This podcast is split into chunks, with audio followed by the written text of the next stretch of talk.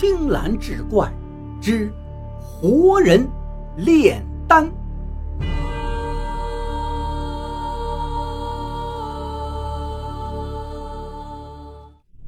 上回说到，赵二牛和小乞丐两个人躲在那雕像后面，十分拥挤，忍不住想挪动一下。小乞丐急忙示意他不要乱动，两只眼睛紧紧地盯着门口。月圆之夜，地面大亮，草丛中蟋蟀声不绝于耳。突然，莫名起了一阵疾风，天色晦暗，蟋蟀声没了。门口垂着一个细长的身影。赵二牛忍不住张大了嘴，身影后面站着一个像人又不是人的怪物，脑袋左右各有一个圆圆的大耳朵，眼睛又小又亮，鼻子突出，嘴唇外露出上下四颗大獠牙。赵二牛很是吃惊啊，怎么看这个东西像老鼠呢？这人就走了进来，看着雕像，得意地笑道：“吃了你，又变了你。”也多亏你，我才可能拿到那两百人满足富裕。哈哈哈哈！他人种树，我摘果呀。赵二牛听了，联系起最近所发生的事情，心中明白了不少。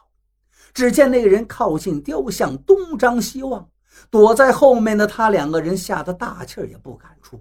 幸好那个人只是随便看看，然后拿起供桌上的一个果子，咬了一口，就随手扔了，转身离去，身后拖着一条细长无毛的尾巴。过了好久，两个人才敢出来。赵二牛很感激小乞丐，问道：“你叫什么名字呀？”小乞丐说：“我叫张儿。”赵二牛说：“你家里没有其他人了吗？”小乞丐抓抓头发。没有了，就我一个，没人管我，我就四处流浪。白天去城里看看新鲜事儿，晚上就回到这儿吃东西睡觉。赵二牛忍不住心疼，这孩子挺聪明啊，真是可惜了。他看着门外说道：“这妖怪打算吃两百个人呢，必须想办法把他除了。只不过我们两个人什么法术也不会，这可怎么办呢？”那张儿说道。我看那个妖怪的样子呀，像是个老鼠成精。都说猫是老鼠天敌呀，或许他就害怕猫呢。赵二牛一听，一拍脑门：“对呀，我怎么没想到这一点呢？”然后对张儿说道：“救人要紧，你能不能帮叔叔今晚去抓妖怪？等救了人，你就跟我回家做我的弟弟，好不好？”张儿听了，眼睛睁得大大的。高兴了，拉着赵二牛的手，连连说好。赵二牛呢，也为自己重新有个弟弟感到非常的高兴。两个人在一起，兴奋地说着赵二牛村子里是什么样子，家里房子有多大。突然，张儿歪着头想起了一件事儿，说：“我白天去城里的时候啊，见到有一伙人拉了一大笼子的猫，大概能有一二十只。”听人家说是程参军打算拉回去吃的，赵二牛听了激动的不得了。这么多猫对付大老鼠肯定不成问题呀，乡亲们一定会有救的。多亏了张儿，他越发觉得这张儿就是做自己弟弟的，于是问张儿知不知道程参军住在哪。张儿点点头，拉着他两个人一同往城里去。再说程参军。本来想回去就立刻把猫煮了，谁知道回去的时候厨子已经做好了晚饭，只好留这些猫多活一宿吧，第二天再吃。可是当天晚上，他就和李念一起喝的是酩酊大醉，被家人各自扶了回去，连门丁仆人也各借主人的酒性多贪几杯，都眯缝着眼睛值班。赵二牛跟张儿看到有棵大树紧靠着程家大院的外墙。且有个粗树干伸出到院外，于是跟张儿指了指，要他待在外面等。他爬上树就跳了进去，没多久就找到了放猫的笼子。这些猫都是从他们村子里抓来的，对村子里的人都比较熟悉。这些猫一见来了一个认识的人，有几只就叫了起来。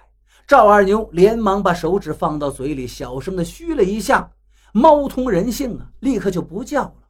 赵二牛找来一根绳子，抱着笼子来到墙下，把绳子一头系在笼子上，爬上墙，把绳子绕过树干，将另一头扔向了张二，小声说道：“拉。”张二会意，使劲往底下拉。赵二牛也站在墙头帮他往上拉，然后小心翼翼地把这一笼子猫放到了墙外，自己又跳下树，跟张二一起悄悄地离开了。赵二牛凭着记性来到了几天前自己逃出来的地方，他放下了笼子，里面的猫已经开始骚动，虽然没有发出声响，但是个个目中放光，毛发竖立，做好了战斗的准备。赵二牛打开笼子，猫一个接一个就跳出去，跃上房顶，钻进了那个神秘的宅院。没多久，就听见里面盆翻桌倒，一声声猫的尖叫不绝于耳，还有很多人的惊恐喊叫。然后就听到前门有动静，赵二牛跟张儿急忙找个角落躲起来。大门突然敞开，很多人从门里争先恐后的跑出来，一边跑一边喊。有妖怪呀！外面一时间乱成一团，人声盖住了里面的打斗声，也不知道里面到底怎么样了。